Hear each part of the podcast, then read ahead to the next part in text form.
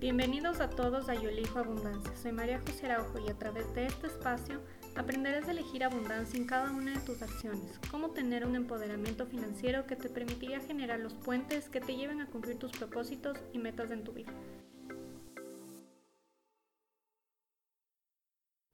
Y bueno, estamos otra semana con un nuevo podcast. El día de hoy les traigo un podcast súper diferente a lo habitual es un podcast en el que le hice una entrevista a una gran amiga, André García, que bueno, más que una entrevista, debo decir, fue una conversación súper enriquecedora, súper productiva, una conversación que realmente eh, te quita los paradigmas, de cierto modo, respecto al manejo del dinero, te lleva a replantear la forma en la que estás manejando tu dinero y realmente se lo enfoca desde una perspectiva de banca alemana, de institución financiera alemana. André trabaja actualmente en una institución con inversión alemana y casualmente es una institución que promueve de cierto modo una educación financiera distinta a lo que estamos habituados eh, en el Ecuador, que de hecho yo diría una educación financiera distinta a la que estamos habituados en Latinoamérica porque no se enfocan en los productos, de alguna forma podríamos decirlos, masivos, que son lo que muchas veces como usuarios financieros son los que más atención nos llaman. Sin embargo, están enfocados a una cultura financiera de mucha expansión, mucho crecimiento, una cultura financiera muy abundante promoviendo las inversiones, el ahorro, el crecimiento del dinero y de la persona de la persona desde esa perspectiva, desde una perspectiva muy positiva, que incluso es algo que ha trascendido no solo a sus usuarios, sino también a sus empleados dentro de la institución. Entonces, eh, nada, sin más preámbulos, simplemente les dejo con la entrevista, con esta conversación increíble que tuvimos con Andre. Disfrútenla, estoy segura que les va a parecer súper llamativo todo lo que tiene que ver con esta perspectiva alemana del manejo del el dinero. Y realmente que lo puedan replicar, que lo puedan aplicar y que esto permita también que tengan un manejo de su dinero que sea súper productivo y que sea súper provechoso. Así que sin más preámbulos, nos vamos con la entrevista y recuerden seguirme en mis redes sociales, me encuentran como mariajose.araujo.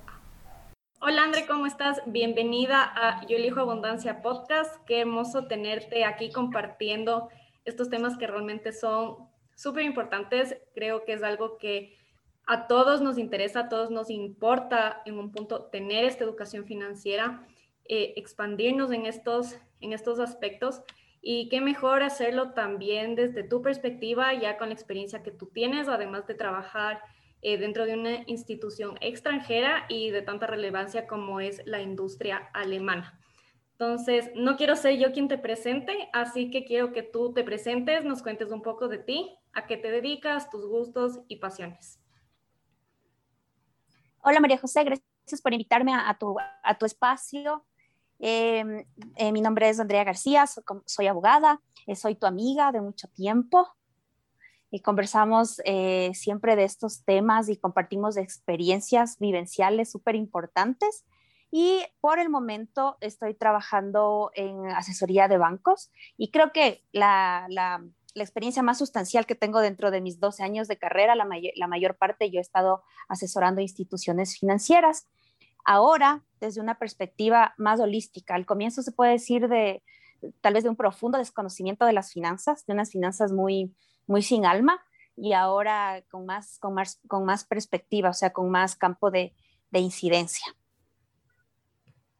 Chévere, André, gracias. Eh, respecto de, bueno, nos estás contando un poco eh, tu parte profesional como tal, pero sí me gustaría también que cuentes un poco más de ti, tal vez, eh, qué te gusta, en qué cosas te inclinas, incluso también cuáles son, son tus pasiones, más allá del, del hecho de que asesores en temas financieros dentro de la industria financiera como tal y en temas, temas legales. Entonces, para que te conozcan también para que se sientan familiares contigo y al escucharte sí me gustaría que cuentes un poquito más respecto de esos temas. Chévere, este, bueno, empecemos porque, porque escogí derecho, porque eh, cuando tú estás en el colegio eh, eh, piensas que porque ganas del libro leído o eres el presidente del consejo estudiantil, tu perfil es derecho. Pero eh, afortunadamente, afortunadamente acerté a la parte que me convocaba, o sea, sí di en el clavo con, con, mi, con mi vocación. Lo que ha sido un reto es dentro del derecho que es tan amplio, tú encontrar una rama que, eh, donde tú encuentres propósito de realización. Y eh, esa búsqueda del primer trabajo es el que ha marcado la línea donde tú vas desarrollando y dices, por aquí es, por aquí van mis competencias. Y ahí es cuando primer, eh, tuve el primer acercamiento con, con, institución, con institución bancaria, pero de una forma paradójica, porque mientras trabajaba en un banco no manejé nunca muy bien mis finanzas. No, no, yo creo que tenemos un desconocimiento profundo, tanto eh, en el colegio como en la universidad, no hay una relevancia de manejo de, del dinero ni del valor del dinero, de inclusive del esfuerzo que te, que, que te cuesta ganarte el, el, el salario sea, sea bajo, sea alto, sea medio. Entonces, eh, eso me está no apasionando en el no como te apasiona a ti, que tú sientes que puedes asesorar, pero ya ha, ha transversalizado mi vida porque definitivamente cómo tú manejas el dinero dice todo de ti. Desde que haces una compra, desde que haces una compra impulsiva, es como cuando estás con ansiedad y te pegas un chocolate. Yo era de esos que van a ir a, que van al centro comercial y tú sabes a, comprar. Y tenía esa, esa retribución efímera pero inmediata, pero es un comportamiento que va destruyendo tus finanzas. Entonces, ah, bueno, tener esta cercanía contigo, tú sabes que yo estoy ahora alineando mis finanzas. Y dentro del campo del derecho también a mí me apasionan otros, otros temas, a mí me gustan los temas de género, no trabajo, todavía no me he labrado un camino ahí, pero es donde yo coloco mi, mi expectativa y espero en algún momento desarrollarme ahí. Ahora, volviendo a mi experiencia, eh, la, la, más sustancial, la más larga es en instituciones financieras y por algo ha de ser. algo de tener que aprender, que la vida, que la vida me pone por el mismo camino, pero en diferentes bancos. Justo en base a lo que nos cuentas, eh, si bien nos conocemos ya casi 10, 10 años y que justo esta, esta industria es la que hace que nos conozcamos y que queremos la, la amistad que tenemos, si bien trabajas en instituciones financieras y ya te has desarrollado dentro de este, de este ejercicio, ¿cuáles son tus funciones como tal actualmente en, en, el banco en el, que, en el que trabajas? Sí me gustaría que tal vez le enfoques eh, desde el punto de vista que mal o bien es un banco extranjero, eh, obviamente con inversión alemana de lo que me has contado y de lo que yo también me puse a leer sobre el banco, pero claramente trabajar en distintas instituciones financieras, las labores son distintas y obviamente también debe ser súper distinto ya trabajar con desde la perspectiva extranjera y con los alemanes que realmente tienen una cultura financiera sobre todo bastante estricta, bastante delimitada. Sí, eh, es, es, correcta tu, tu, apreciación y el acercamiento que estás haciendo ahorita al tema. Este, yo, puedo, yo puedo contrastar, eh, no sé si has escuchado de, del dilema de cola de león o cabeza de ratón. Uh -huh. Yo inicié, yo inicié en un banco en la, en la posición de cola de león. Estuvimos, tú sabes, trabajamos juntas en el sí. banco más grande del país un banco con sus complejidades, un banco prácticamente con su estudio jurídico, es en el sentido de experiencia laboral fue valiosa, pero al ser un banco tan grande, con una estructura tan determinada, no permitía que nosotros permiemos a, hacia otras áreas para tener un conocimiento más orgánico de lo que es el conocimiento, de, de lo que es el negocio de la banca, de lo que uh -huh. es la intermediación.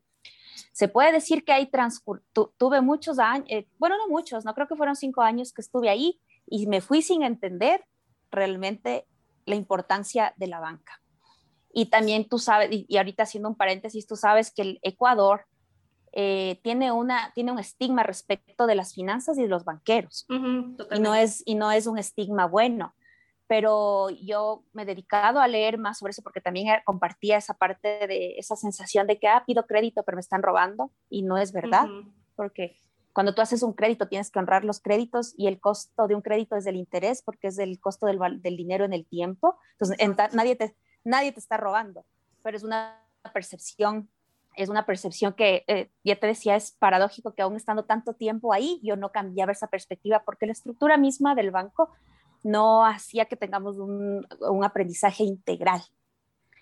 Y, teníamos, y trabajábamos de un área muy específica. Ahora, en mi faceta de cabeza de ratón, te puedo contar que trabajo, y bueno, sí puedo decir el nombre aquí, que es un espacio libre, es del Banco Procredit, es un banco, eh, no pertenezco yo a, a, la planta del banco, yo soy asesora externa porque yo trabajo para un estudio jurídico, el segundo más grande de la ciudad, pero me asignaron como cliente permanente el Banco Procredit y bueno, con, de inicio con una conclusión, o sea, ha sido para mí una experiencia deliciosa, no puedo calificarlo de, de otra manera.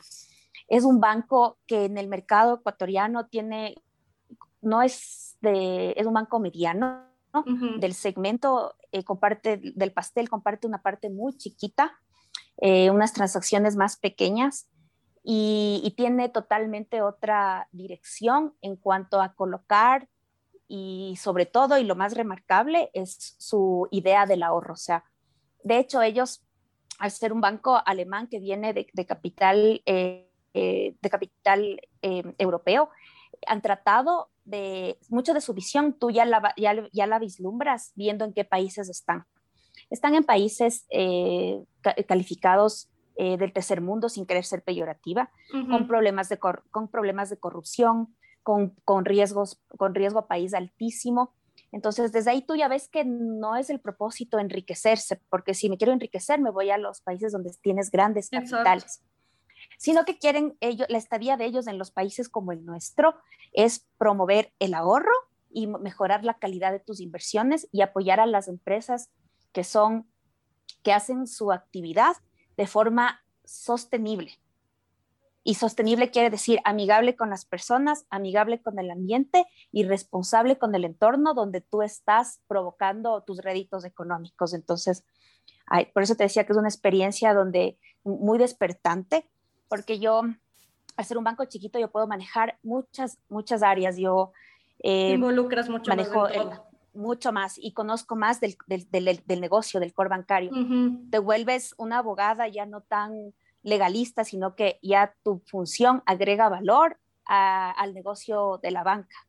Agrega valor porque tú ya empiezas a ver las cosas desde una perspectiva comercial. Uh -huh. eh, eh, de una perspectiva más integral, entendiendo los actores de, de, un banco y ya no eres como área de apoyo, sino ya eres una, una arista más de que el banco haga sus captaciones, haga sus negocios, tenga el cumplimiento, tenga la parte regulatoria al día. En este caso yo manejo la parte regulatoria de cumplimiento, es lo que me lleva la mayor parte del día y eh, en la parte del directorio y la junta general. Entonces, estoy metida en todo lo transversal del banco y por eso es una, una experiencia generosa y rica, porque es un conocimiento que no pude adquirir estando más años en el otro banco que estábamos que estábamos juntas, que básicamente era litigio y era otra claro. arista, ¿no? O sea, no, no, no necesariamente necesitábamos conocer el propósito de un banco en un país.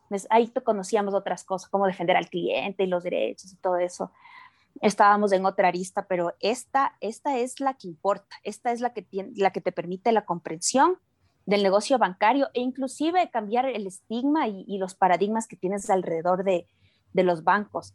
A nivel personal también es transformador, porque dices, wow, este es el dinero, eh, así se maneja el dinero, para esto sirve el dinero, así coloco, aquí hay déficit, aquí hay superávit, es, es muy despertador, entonces obviamente lo que tú haces en ese sentido, sin querer ser muy técnica, es valioso porque no es el tema más fácil de abordar, ni el más bonito, ni el más taquillero. Sí, totalmente. Y justo con lo que nos cuentas que estás eh, aplicando toda la parte del negocio que, como bien dices, no es algo que ni todos los abogados lo aplican, a pesar de estar eh, muchas veces en instituciones financieras. ¿Te ha tocado tal vez ya en tus funciones actuales tener algún acercamiento con, con los clientes o, o, tú lo manejas ya desde el back office esa parte? Sí, yo totalmente estoy en el back office. He tenido acercamientos al, al, al cliente. En muy, bueno, es un banco que tiene, te puedo decir que tiene un reclamo al año. Nada. Es un, ajá, ¿Te acuerdas cuando trabajábamos en el otro banco que era un reclamo por cada segundo? Uh -huh, literalmente. Ajá, no, tiene un reclamo al año por, primero por, obviamente no va a tener el mismo nivel de incidencias por su tamaño, pero tiene una parte de, de, cumplimiento y de cuidado y de visión de servicio tan, tan completa que casi las contingencias están contrarrestadas al 100%. Y no, no digo por presumir, porque pongo de relieve nuevamente que no pertenezco al banco. no, no, no, no, estoy hablando desde la camiseta del corazón, sino solamente estoy contando en, en, cifras frías, en palabras frías, lo que yo experimento al ver cómo, cómo se trabaja ahí. Entonces, eso no me ha permitido que yo tenga un contacto directo con, con los clientes, pero yo velo porque cada servicio del banco, cada desarrollo tecnológico, cada canal digital que se abre, sea con perspectiva de, derecho y de mejora de servicio al cliente. Ajá.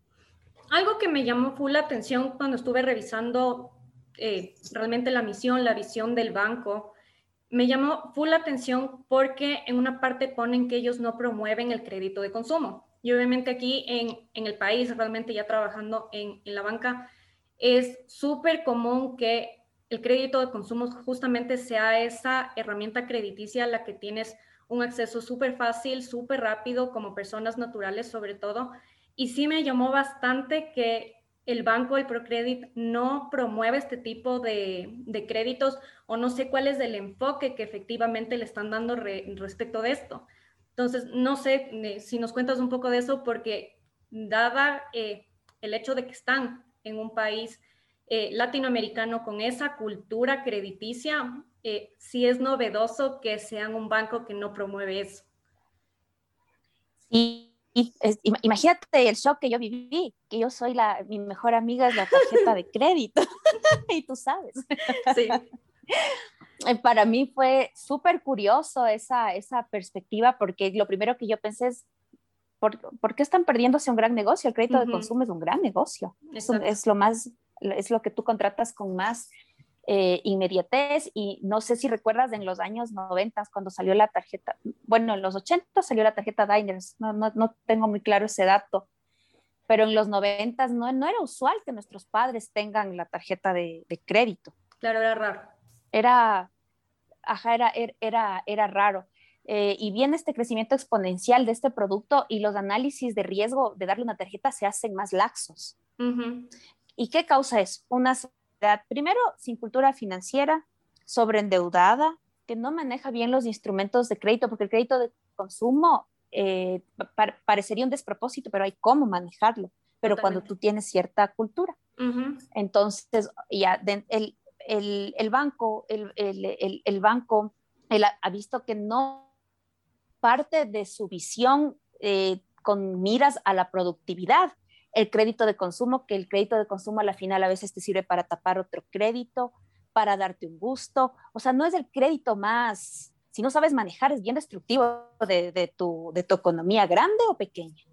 Sí, total, porque Entonces, me pongo a pensar, por ejemplo, cuando hemos visto estos temas, eh, el crédito consumo, poniéndome a pensar en las otras instituciones en las que nos hemos involucrado, Normalmente es, ok, voy, saco el crédito de consumo para un viaje o eh, hipotéticamente para una emergencia.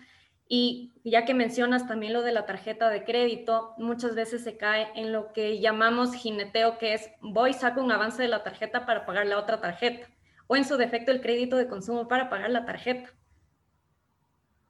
Ah, es terrible y yo hablo de, desde, desde carne propia, que tú me has visto a mí pasar ese tema de, inclusive vender activos míos para pagar tarjetas de crédito, porque yo he, vivido eh, y es y ni siquiera te puedo decir que es una cultura de gasto que a mí mi mamá me enseñó, porque mi mamá era muy, muy, muy cauta, o sea, mi mamá sobreendeudada, jamás, o sea, ni siquiera puedo decirte que viene de familia, sino que yo ya nací en la, en la cultura de, de la adquisición, del querer, la parte aspiracional de los seres humanos es tener cosas y tener cosas, y eso no está mal no está mal. También estás en, un esquema donde hay movilidad de capitales muy, muy interesante y, eso cambia la parte de tus deseos. Entonces, tal vez antes la gente tenía unos deseos más sencillos, ahora no. Y lo, y los, y lo quieren ya. Esa es, es, una sociedad capitalista, consumista. Ah, y, e inmediatista, porque ese es, ese es el enganche de la tarjeta de crédito. Lo quiero ya, lo difiero.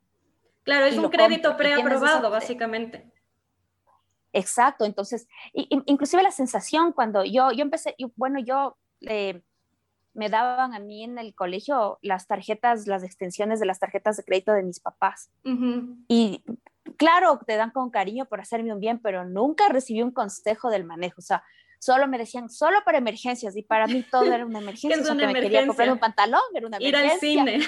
Exacto, o sea, quería invitar a alguien con la plata de mis padres, era emergente. Imagínate, o sea, que, que cómo está mal nuestra cultura en la parte de, la parte financiera. Entonces, eh, esa sensación que tú tienes de poder, inclusive cuando tienes la tarjeta de crédito, es, es, es, es, inigualable y no te voy a mentir. O sea, no te voy a mentir. Saber que puedes de este rato comprar así no tengas el efectivo es alguna sensación muy placentera viéndolo desde la parte hedonista de, de comprar cosas.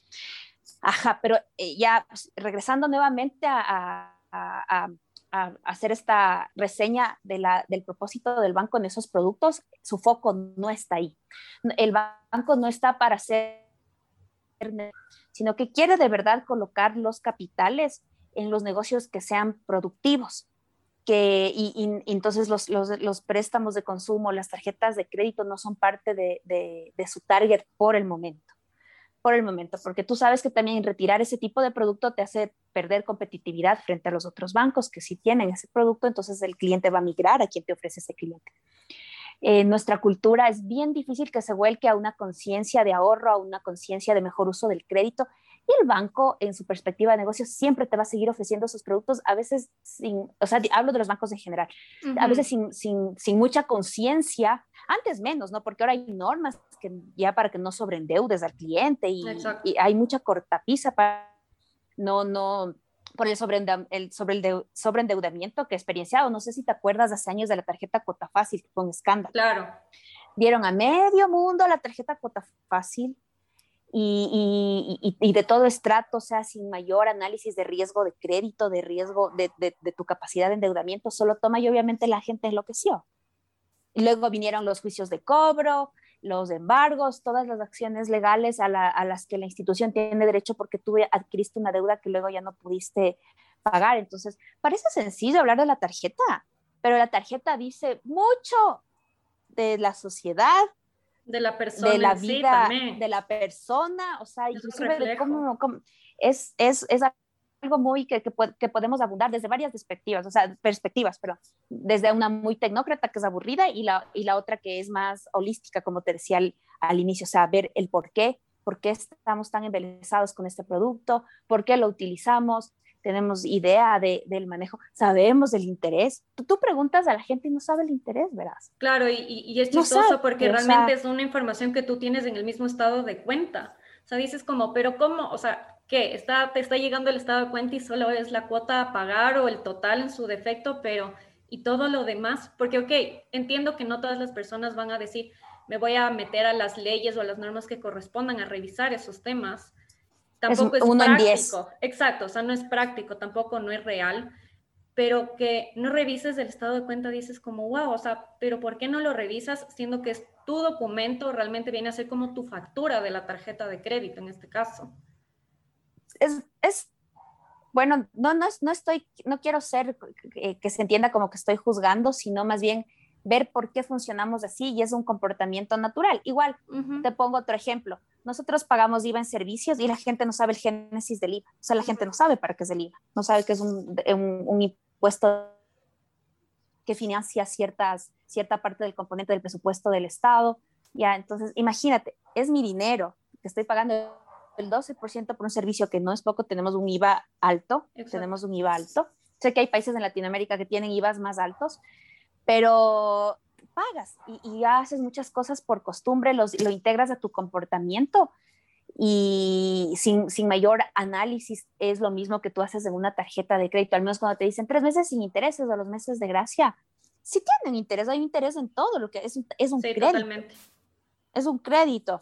Eh, esa es una parte que nos toca atacar desde, desde la cultura, desde una parte en donde tú puedas concienciar de alguna manera, como todos los temas en esta vida, que hay que despertar a la, a la conciencia.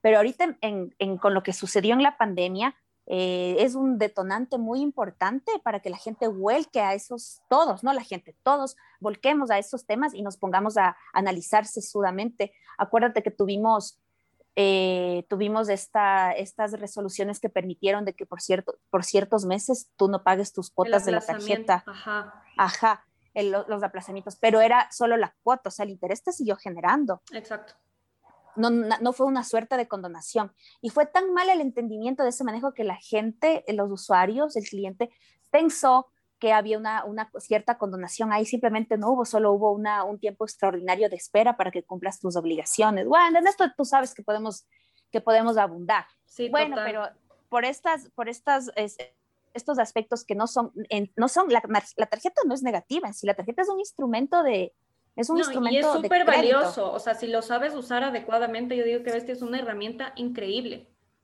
Sí, tú puedes impulsar tu, tu, porque inclusive tienes estos programas de recompensa y todo que tú puedes saber, tú puedes capitalizarlos. Eh, ya de alguna manera contrarrestan el interés que tú estás pagando cuando incurres en una deuda, cuando la sabes manejar bien. Eh, eh, volviendo nuevamente a, a, por qué no está en el banco, porque no es el target. No, nunca el préstamo de consumo va a ser algo que impulse tu productividad, ni tu imaginación, ni tu crecimiento exponencial, ni mejora de las inversiones. Más bien, donde yo asesoro, veo que han puesto la línea es ofrezcamos al público instrumentos de inversión y de ahorro con intereses más eh, elevados. Ajá. Ajá, entonces hay un producto que es muy bueno que se llama FlexSafe, eh, que está dentro de tu cuenta corriente, haces una derivación a la cuenta de ahorro para que empieces a, pero no es una póliza, simplemente es una cuenta de ahorro dentro de tu cuenta corriente, para que tú derives ahí el ahorro mensual que te hayas presupuestado y, paga más que los bancos en, en, las cuentas de ahorro que tú has visto que nos depositan 10 centavos, 20 Exacto, centavos Exactamente. Entonces mi mamá, que es la reina del ahorro, está feliz con su cuenta que está ganando o sea, viene a ser el, ahorro programado que tienen eh, otros bancos. Sí, pero con un interés, eh, con el, el, interés la cuadriplica, la verdad. Es bien, es un producto muy bueno. Y, y aún así que tú ofreces un estímulo así, los usuarios no se seducen por eso. Se, seducen más por quien te ofrece créditos y créditos rápidos. Sí, y justo eh, con, lo, con lo que dices que pese a que es un buen producto con un interés súper llamativo, Obviamente el Procredit tiene esa cultura, estuve igual revisando respecto de esto, ellos mantienen justamente esta cultura de incentivar el ahorro, la responsabilidad financiera, pero más allá del hecho de que tengan estos buenos productos, ¿qué les ha funcionado o qué has visto tú también en el tiempo que ya llevas eh, trabajando con ellos que les permiten seguir fomentando estos temas del ahorro, de la inversión, de educar en general al usuario?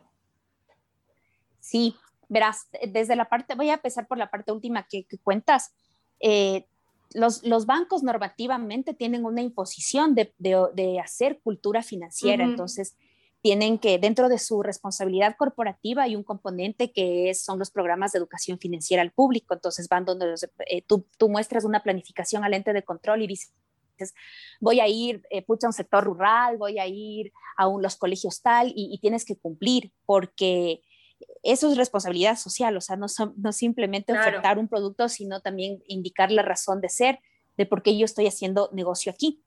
Entonces, esa es una, claro que no es masivo, no, no es masivo porque, imagínate, o sea, no, no es el negocio, la educación, pero es parte, de, es parte de hacer mi negocio responsablemente. Entonces, esa, esa parte eh, aquí donde, donde yo asesoro está muy en línea. Y, y, la, y lo otro, lo de mejorar tus inversiones y ofrecerte mejores instrumentos para que eh, pospongas gastarte tu dinero, porque aquí tenemos una, tenemos una, como una urgencia de, de que te quema la plata en la mano. O sea, tú, aquí la idea es que si me so, si tengo un excedente es para gastar. Sí, normalmente se tiene esa concepción. Ajá, es como que, hijo, te voy a comprar, ya me sobró 100 dólares, te voy a comprar los zapatos que me pediste hace tres meses. O sea, no hay esa cultura de posponer esa, la retribución inmediata y desde, y desde ahí empezamos mal. Porque obviamente, junto, junto a ese comportamiento, a ese deseo, tienes el instrumento para no posponer, te vas a gastar. Entonces, ¿qué es, qué es, qué es lo que eh, un producto de inversión eh, bien marketeado puede ofrecer? Te dices, ah, no, eh, puedo ahorrar también, pues, si ha habido cómo. no ha sido difícil. Voy a hacer que crezca, necesito, voy a hacer que, que crezca mi dinero y, ellos, y no es el único banco, todos los bancos tienen instrumentos muy interesantes de ahorro. Pero el tema de interés sí es, es, clave, o sea, ya cuando es la parte atractiva. A la, figura, yo digo que es realmente la, la clave para atraer más, más clientes. Es la clave, y yo te cuento un caso aquí, el, la, la, que tiene mayor captación en productos de ahorro es la cooperativa de la Policía Nacional. Claro, tiene un interés súper alto. Porque tiene un interés muy, muy, muy, es valga la redundancia, es interesantísimo, pues entonces dices, es, es estimulante. Pero si ofreces un, aquí que tenemos un spread entre, imagínate, el interés de, deuda que es del 16%, pese a los productos, contra los productos de ahorro que a veces no llegan ni un dígito, obviamente no es estimulante. Suele no es estimulante del 4% ahorrar, que realmente es nada. Exacto. Pero yo le pongo nuevamente eh, eh, siempre mi referente del manejo de las finanzas, aunque yo no le haya imitado, eh, yo le admiro a mi mamá, porque ella tal vez no sabía hacer negocios, o sea, eh, en mi familia, por ejemplo, les gusta mucho los bienes raíces porque cuando tú haces buenas captaciones y buenas ventas, tienes márgenes de utilidad, pero tienes que, tienes que saber como mi mami no, no, no, no, quería entrar en esas complejidades de negocios, ella solo sabía que hay que ahorrar y ella sabía que hay las pólizas en los bancos y yo le he visto toda la vida poner en pólizas a mi mamá su dinero.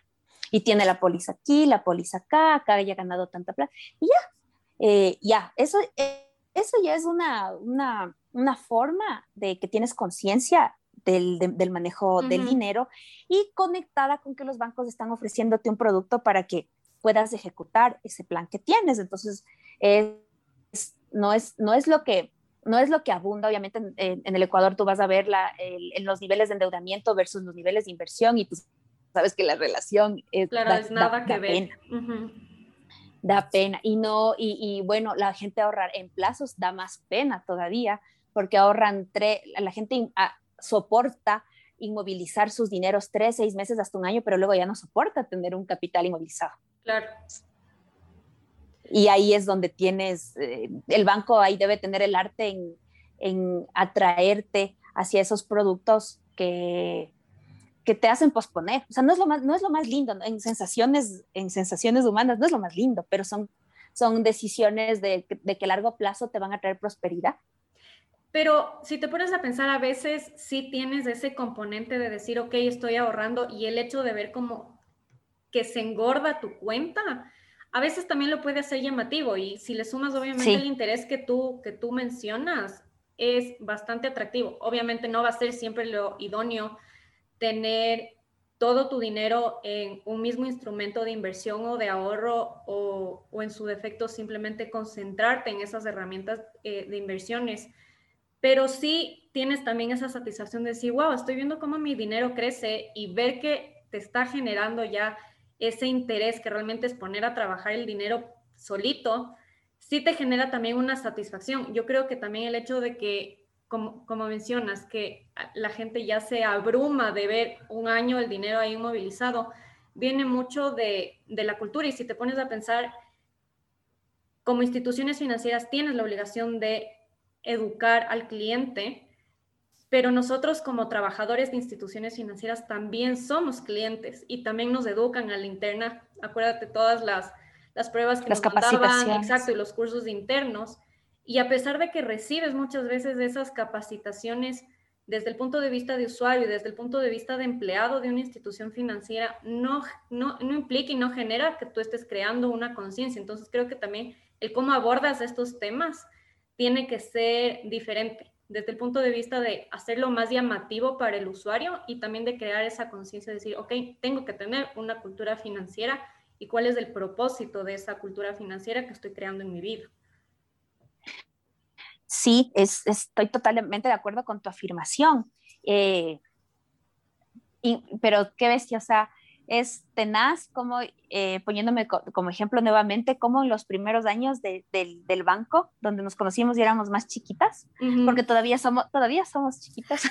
Estamos jóvenes todavía. Chiquitas, siempre aprendiendo, pero ahí, ahí, era, imagínate la experiencia de, de, de, graduarte y luego ya ganar un, sueldo que a veces no te esperabas. Cómo manejo, mi idea era gastar, mi, mi idea era gastar. Y, y aún cuando teníamos esas formaciones, porque son por ley, porque tú sabes que los bancos eh, también capacitan mucho a la interna porque el personal no puede ser sobreendeudado. No sé si te acuerdas de una compañera de trabajo que le llegaban, que le llegaban, le decían, oye, estás sobreendeudada y, y, no es, no, casi que no puedes estar aquí en el banco por tener esos, esos niveles de deuda. y, ahí, y ahí, en cambio, hacen justo lo de la consolidación de deuda, que te quedes solo con un crédito para saldar lo demás. Pero eso no implica que, por ejemplo, vas a dejar de usar la tarjeta de crédito. ¿Cómo evitas eso? Es, es cultural. O sea, esa es la palabra. Es, es cuando inclusive puedes tú darte en, en la parte de conocimientos, eh, en la parte material. Dices, ah, sí, pero así ha sido, pero sigues manteniendo un comportamiento destructivo en ese sentido porque todavía no te apropias de un concepto. Y yo siento, yo siento el contraste acá, eh, porque yo asisto a las oficinas físicamente y yo tengo contacto con el personal y, y el personal tiene una noción de ahorro muy fina, María José. Pese a que eh, no son este, ah, alemanes, o sea, simplemente es por la cultura ya de los directivos. Ahí trabajamos con personas de varias nacionalidades, pero eh, la, mayor parte son de, Latinoamérica. De hecho, trabajo hasta con personas de otros países de América Latina. Eh, te puedo decir que hasta viven más sencillo. ya, como les he abordado en lo personal, viven, viven más sencillo, o sea, han, aprendido a que prime el, ahorro. Es un fenómeno y como es chiquito, es un tubo de ensayo bien interesante ahí, que a mí, en lo que a mí respecta, me ha influenciado para bien, inclusive para darme cuenta que no necesito ciertas cosas. No necesito estar sobreendeudada en, en, en ciertas cosas. Ahora, nuevamente, o sea, sobre la apropiación del tema de las finanzas, es tan complejo eh, porque aunque transversaliza tu vida, no le das la importancia, la importancia que tiene. Eh, no, no tiene, no es un tema, no es un tema fácil de abordar. culturalmente, inclusive, somos muy ostraicos para hablar de ciertos temas. El otro día yo escuchaba un podcast de un financiero que se llama Mario Borguiño, que él decía cómo abordan, era, era un podcast sobre cómo abordan el dinero los judíos, y los judíos están hablando de dinero todo el tiempo.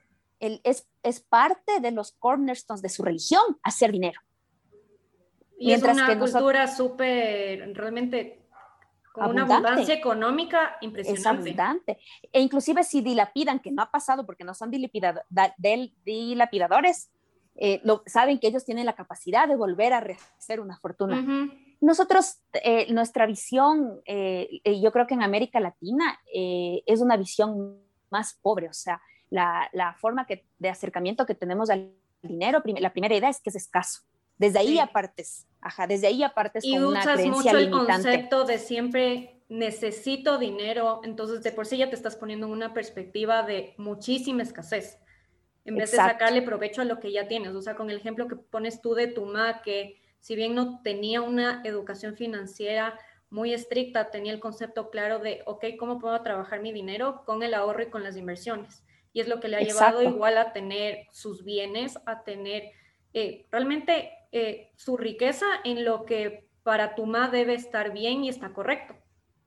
Exacto. Y mira que de lo que ahorita acabamos de hablar, ya podemos sacar la primera conclusión no necesita ser un gran conocedor, ni un financiero, ni un economista, sino tener esta noción. Inclusive, ¿cuál es la que está más fácil de acceder? La de los productos de ahorro de los bancos o las cooperativas, que no te pagan el interés que quisiera, pero es, porque son, no, son, no son negocios riesgosos.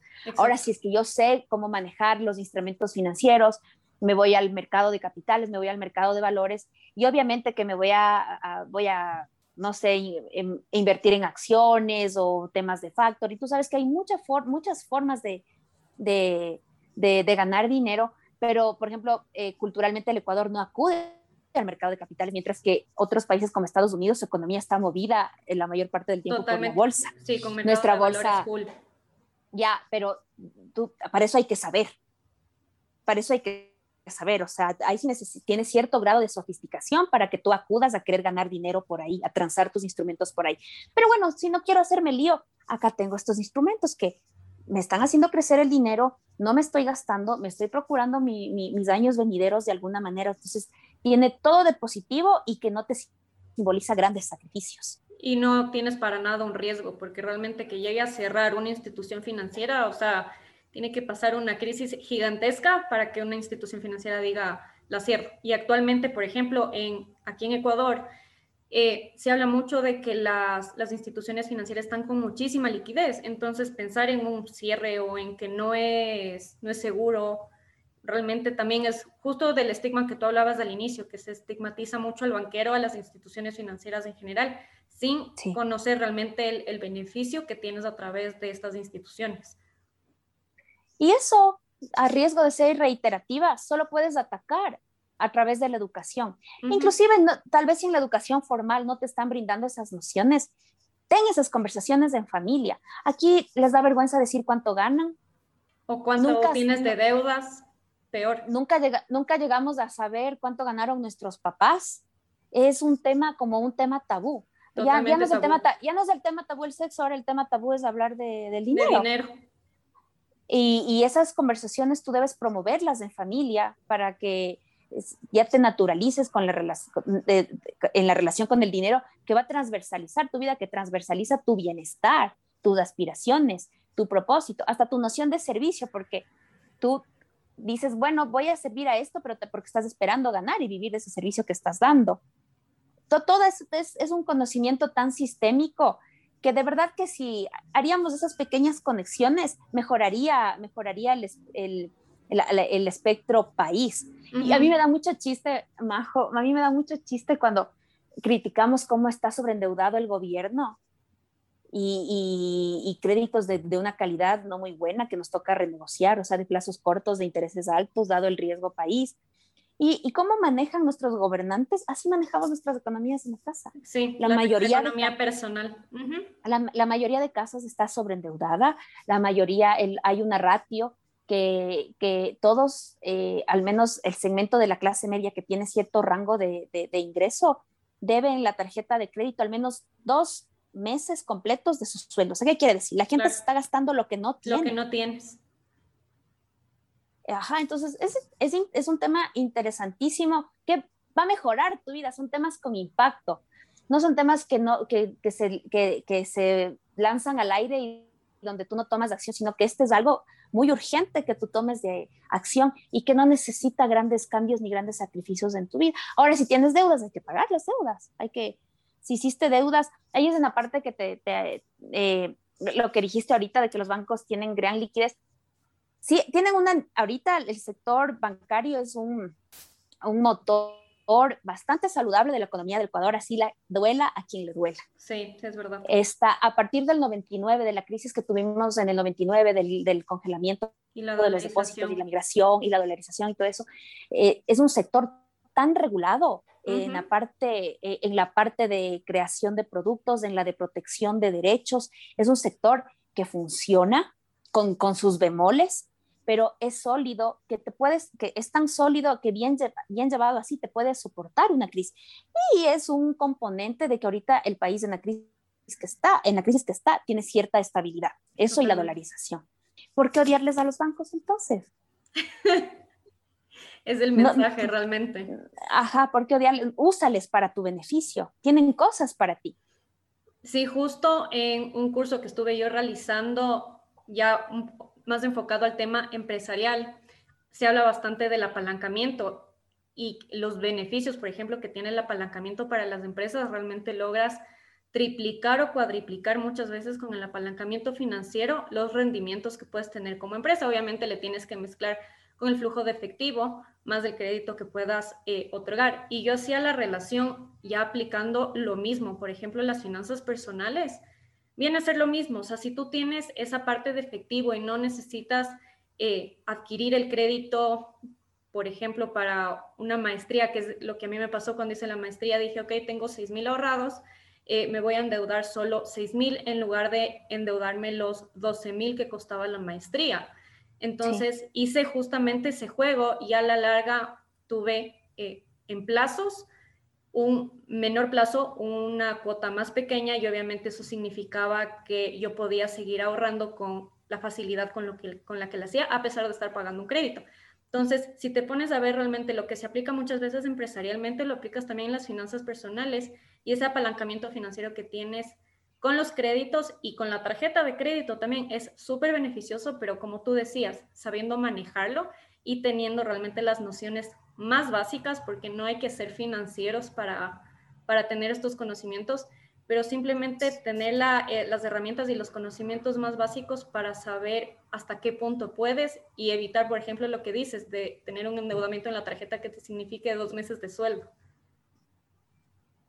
Y que se vuelve como el fenómeno bola de estambre que hemos hablado contigo muchas veces. Eh, porque nosotros no hablamos solo de temas del corazón, nosotros la mayor parte del tiempo.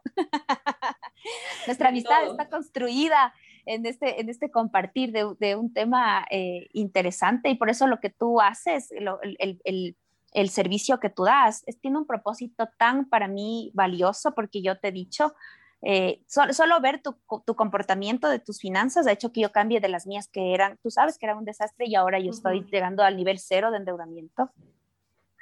Y, y, eso, imagínate, yo soy una persona que desde que empezó a tener tarjeta de crédito vivió, vivió endeudada, porque, porque piensas que porque tienes una tarjeta de crédito te tienes que, que ir a gastar y comprarte lo que sea. Y eh, volviendo nuevamente al tema cultural que es tan complejo, yo creo que al menos tener esas conversaciones entre amigos y entre tu círculo de incidencia ya siembras una semilla. Sí, es verdad, totalmente. O sea, hablar de temas de dinero sí es súper importante es importante, siempre le vas a sembrar a alguien la inquietud, como, como, como, ha pasado tú conmigo cuando conversas. Igual hicimos la maestría juntas, ¿te acuerdas? Yo sí me endeudé en la maestría. Yo sí, me, yo, yo sí, yo no, yo no di ni mil de entrada, ni dos mil, ni nada, sino dije, ah, me da el crédito y, yo no hice ese análisis más estudio que, que tú hiciste. Entonces, solo, solo viendo un comportamiento, aunque no me digas, solo viendo un comportamiento más racional, más como forma de ejemplo, ya tuviste cierto impacto en mí. Entonces, no, no, es, no es necesaria grandes obras de capacitación ni grandes escuelas para promover estos temas que son, yo sé que no son los más alegres de hablar ni de abordar, pero son importantes, son importantes, o sea, para la, para la planificación de tu tiempo, de tu vida, inclusive de la libertad operativa que uno quisiera tener. Tal vez, yo te pongo un ejemplo, ya no quiero trabajar con relación de dependencia, a los 40 ya no quiero tener relación de dependencia no es solo tener es, esa, esa decisión que tú estás tomando, ese anhelo, tiene, tiene que estar planificado del, de la mano del, de tu manejo de, finanzas. Ajá. Porque si llevas este comportamiento de gasto y endeudamiento, vas a seguir dependiendo de tu trabajo a los 40. Es, es, una, es como una forma de esclavitud. Ah, entonces esto de, de, de las finanzas personales es, es seductor, totalmente seductor, porque tiene es estas líneas de, liberación, de, forma de pensamiento, inclusive de consumo, porque ahí también leía los ratings de por qué consume la gente y la gente hace compras emocionales, inclusive al supermercado, cuando van con una lista, se salen de esa lista porque, ajá. tienen, tienen esa oferta. El hecho de que tú tengas esa oferta y cada vez vamos a tener más por la globalización, por la industrialización, por siempre vamos a tener más cosas, no quiere decir que todo tengas que consumir, que todo tengas que comprar. El mundo te va a ofrecer, el mundo te va a ofrecer muchas cosas porque tú eres un cliente, tú eres un target y tienes que consumir. Pero no, no, no tenemos que consumir sin conciencia, o sea, sin, sin, sin, un norte, como que alguien estuviera eh, jalando los hilos de nuestro pensamiento, sino fortalecer la parte donde tú manejas conscientemente y haces inversiones conscientes, deuda consciente, es súper importante. Y mientras más pronto lo hagas, mejor, mejor. Y André, o sea, tú desde la perspectiva, pasándonos otra vez al tema que trabajas en un banco con inversión alemana, tú dirías, justo como mencionabas, que han tenido ya cierta incidencia en las personas que trabajan al interno del banco, que se vuelven como personas más conscientes en su consumo y, podríamos decir que incluso empiezan a tener una vida eh, más minimalista? ¿Dirías que esa puede ser una gran diferencia con respecto a lo que vendría a ser la banca ecuatoriana como tal o banca latinoamericana, diría en general? Eh, verás, no, no como consecuencia directa, pero sí, sí veo la perspectiva de ellos en que priorices tu deuda. Entonces, yo, por ejemplo, al ver en dónde colocan, tienen, son es para ellos un gusto colocar capitales grandes. En, en, en, industrias, te voy a poner un ejemplo, por ejemplo, en industrias de micromovilidad, porque tienen impacto en el ambiente, o sea, eh, eso les encanta porque ya eh, tú impulsas otros sectores que ya no es el sector automotor eh, con, con, combustibles, con combustibles que degradan el ambiente también eh, planes con perspectiva de género, o sea, también siempre van a ser bienvenidos. Entonces, priorizan, no tienen nada en contra de que te enriquezcas. Qué chévere que te enriquezcas con, ajá, que te enriquezcas con el apalancamiento del banco, siempre en el ejercicio de negocios con visión. Y creo que es uno de los lemas del banco, creo que es un banco, eh, un banco con visión, creo que se llamaba antes, entonces es otra, es, es, otro estudio de crédito el que se hace, entonces busca colocar los sectores productivos que tal vez en, los otros bancos no encuentran todo el apalancamiento eh, que, buscarían para, impulsar su negocio. Eh, también la parte que a ti te, debe parecer así súper interesante, como a ti tú eres preocupada de hacer consumos conscientes eh, alineados al cuidado del ambiente. Eso es un componente para ellos importantísimo. Entonces, que en otras palabras, no les importa perder el cliente más grande del Ecuador, si es que la industria que él hace es altamente contaminante e irresponsable con el trabajador. Eh, entonces te puedo decir que es banca con, con, ética, es banca con alma. Eh, es una pena que sea todavía muy chiquita, pero está, está en expansión. Y es también recibida con gratitud con el cliente que se endeuda, que yo te puedo decir que en pandemia el cliente respondió a sus, respondió a sus, a, sus obligaciones, aún con las dificultades. Claro que recurrieron a, a, los beneficios de ley, no tal vez a la prórroga extraordinaria de obligaciones, pero también te puedo decir que no tiene, no, no tiene unas moratorias bastante controladas, porque ahorita ya están saliendo los índices de las moratorias luego que ya se acabaron todos los beneficios. claro, total. Tú, tú, ajá, tú que trabajas en banco también has de ver, o sea, no están aún con los beneficios, hay negocios que quebraron y no pueden pagar sus deudas, pero acá hallaron una corrección correspondencia con el cliente que ellos apalancan, que está saludable, o sea, a esos niveles. Entonces, qué chévere un, un, banco con alma, o sea, aunque no lo crea la gente, sí hay bancos con alma. Sorry. Sí, literal, que solo no, no, están solo enfocados a, a, tener más y más clientes sin tener idea quién es su cliente. Exactamente, es una, es una perspectiva mucho más refrescante, mucho más en la onda que ahora eh, todos los jóvenes estamos conectados a hacer eh, estos negocios circulares, ¿no? O sea, que, que, tengan impactos buenos sin contaminar, sin dañar a la gente, devolviendo a la sociedad donde tú estás haciendo el negocio. Eso es súper atractivo y son la clase de negocios que en este banco que yo asesoro son encantados de, de impulsar. Entonces, es bueno, ¿no?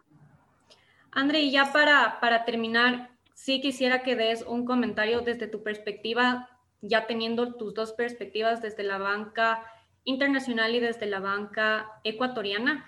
¿Qué les dirías tú a quienes nos escuchan con respecto al manejo del dinero, pese a que ya creo que has dicho bastante a lo largo de, esta entrevista? Y respecto de las decisiones financieras que puedan tomar, sí me gustaría cerrar con un comentario respecto de, eso. Sí, sin, sin querer promover a ningún banco, el primer consejo que doy es ahorra.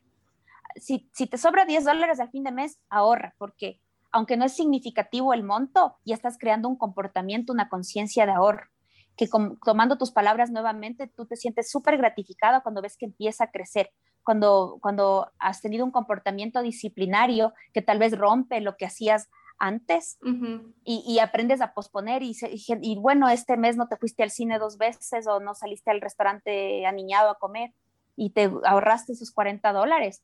Es, es, una satisfacción de que vas creando una conciencia eh, contigo mismo, porque es contigo, porque quien se va a ni siquiera es que vas a beneficiar a nadie, te estás beneficiando a ti de tu ahorro. y sin necesariamente ser restrictivo contigo mismo. Exacto, eso como, como tú sabes que tampoco soy la más calificada para hablar del manejo de las finanzas, pero soy calificada en el, en el sentido eh, en que estoy eh, rehaciendo mis finanzas después de haberlas manejado muy mal. No, aparte de tener como ya experiencia de trabajar en banca, creo que da también una perspectiva muy distinta de cómo se manejan Así todos es. temas. Y, y, bueno, ahora hablando de los bancos, que es un tema delicado, que no quisiera parecer ah, como una como una defensora de, tiene, tiene sus bemoles como cualquier negocio, pero al menos interesen, todo, todo, no, aquí hay, primero hay un índice muy bajo de bancarización, para empezar. Deberíamos, creo que, creo que cuatro millones de personas están bancarizadas. es, para empezar, eso está mal, porque inclusive para que a ti te alcance, por decirte, un beneficio del gobierno, algún bono, tienes que estar bancarizado, porque no, no te van a ir a dejar el bono en la casa, en la, tienes, que tienes que ya hacer uso de estas herramientas. Entonces, para lograr ese incremento de, de accesibilidad, de conocimiento, los bancos son un muy buen gestor. Entonces, mírenlo desde esa manera. Mírenlo de, de la manera en que tiene productos que a ti pueden apalancarte tus planes, tus propósitos, y están, nadie te obliga a nada. Nadie te obliga a endeudarte, nadie te obliga a adquirir la tarjeta de crédito. Puedes acudir simplemente a los instrumentos de ahorro y de inversión, pero es muy importante que la mayoría de la población, y en eso sí ha fallado la, ¿qué puedo decirte? La educación, la sociedad, el Estado, las familias, en, en, cuán importante es que tú estés enrolado a tus finanzas de la bancarización. O sea, aquí hay, tú sabes que hay mucho de la cultura del banco del colchón, que es terrible porque es del año 2000, es del año 2021. Entonces, miren, mírenlo por ahí, mírenlo por ahí, saquen sus propias conclusiones, no consuman la, la noticia que estigmatiza un sector, porque paradójicamente, y, y, aunque a muchos les duela, los bancos ahorita son, son la parte más positiva que tenemos en, esta economía de guerra que estamos. eso realmente no, no, tiene que haber un paradigma respecto de eso. Sí, eso lo digo sin ambajes, totalmente. Y si te endeudaste, paga. también, como decías, hay que honrar las deudas, o sea, y honrarlas bien. Sí, un día es como yo, tú sabes, tú eres consumidora de podcast también y yo y amo estar consumiendo podcast y, y consejos. Estaba viendo uno, uno un, un, podcast colombiano que, que, se llamaba ¿Cómo, ¿Cómo negociar las deudas con un banco? Y me quedé, te, voy a contar así súper resumido, eh, yo pensé que iban a dar consejos pragmáticos dentro de la ética de haberte endeudado que tienes que pagar el primer consejo era que te quedes en moratoria tres meses para que entres en una negociación con el banco y, le ofrezcas lo que, lo que tengas y que el banco, el banco en el análisis de que prefiero esto a nada, yo te voy a recibir. Imagínate, ¿qué, qué mensaje es eso? O sea, qué bestia. Qué locura, ¿no? Y, y, la gente seducida, o sea, tenía un montón de comentarios. No seamos esas, esas personas, así te endeudaste, te endeudaste sabiendo, porque te ah, eh, firmaste un contrato de crédito donde te dicen los intereses, te dicen el plazo. O sea, si ese rato no te gustaba el interés, no era que te endeudes. No, aparte también estás dañando tu, tu historial crediticio, que realmente es tu fotografía financiera y a la larga eso pesa, pesa muchísimo hasta para el, el, hecho de el uso de una simple tarjeta, que viene a ser una herramienta súper súper productiva si es que se la sabe utilizar de la manera correcta. Entonces, hasta para, para eso, para acceder a todos esos servicios. Y para eso estás tú y tus cursos que, está, que ya estás teniendo una incidencia, un impacto muy importante, porque estás, finalmente tú estás promoviendo esa educación financiera con miras a la abundancia, con instrumentos de la abundancia. O sea, no estás diciendo nada que le va a afectar a la gente, sino va a alinear su vida en muchos aspectos. Claro, y no es restrictivo, es justo lo que, en línea con lo que decías de la cultura que has visto dentro del banco, es, es eso, o sea, no es restringirse no es vivir en escasez, es realmente aprovechar al 100% el dinero que tienes y aprovecharlo bien. O sea, para lo que quieres, para tu propósito, para tus sueños, que realmente es eso, no es para nada vivir en, en restricción y realmente si se, que se lo ve al dinero como esa herramienta de consumo, porque no es otra cosa, o sea, es realmente el vehículo que te lleva a tener lo que tú quieres. Y vivimos en una sociedad capitalista y es eso lo que vamos, sin tener que realmente ser acumuladores ni nada por el estilo, que tampoco es la idea. Ay, tú, ahí hay varias perspectivas y por eso ahí te decía, tal vez que vivas más minimal, que ahora anda tan de moda el, menor consumo posible, eh, no, es, no es necesariamente lo que el banco quiere promover. Pero, pero porque lo que promueve mayormente son negocios responsables, negocios con alta ética, negocios con alto cumplimiento, y es bastante para, para, para ser Ecuador. Pero como el tema es que como tú quieras vivir o consumiendo un montón o consumiendo un poquito, vas a necesitar dinero y necesitas manejarlo.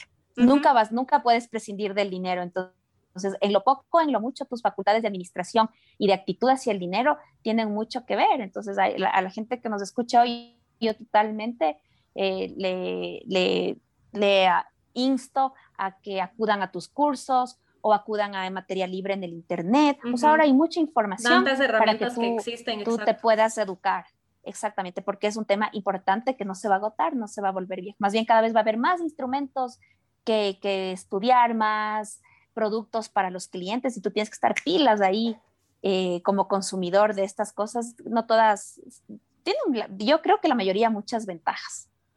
Sí, realmente creo que como conclusión y con lo que hemos conversado podríamos decir que al educarnos nosotros como individuos podemos ser también ese sujeto de cambio dentro de cada uno de, nuestros países, porque se va a ver reflejado también en la economía de nuestros países y en, cómo manejamos nuestro dinero y nuestros instrumentos de crédito también para que sea más provechoso en general para la sociedad, nuestra familia y realmente nuestro entorno cercano, las incidencias y el impacto que vamos teniendo con las personas. Totalmente, es una conclusión muy válida de esta charla tan chévere contigo. Qué chévere, André. Gracias por tu tiempo, gracias por tenerte aquí. Eh, realmente me dejas con, una mentalidad bastante abierta con respecto a lo que me cuentas del banco, de saber cómo lo manejan y seguro voy a hacerte una segunda invitación para, para seguir ampliando estos temas y seguir hablando también de banca, que es un tema súper apasionante. Yo feliz, amiga, siempre a tu orden. Te quiero mucho. Gracias, André. Yo a ti. Ya nos vemos la próxima. Chao. Adiós.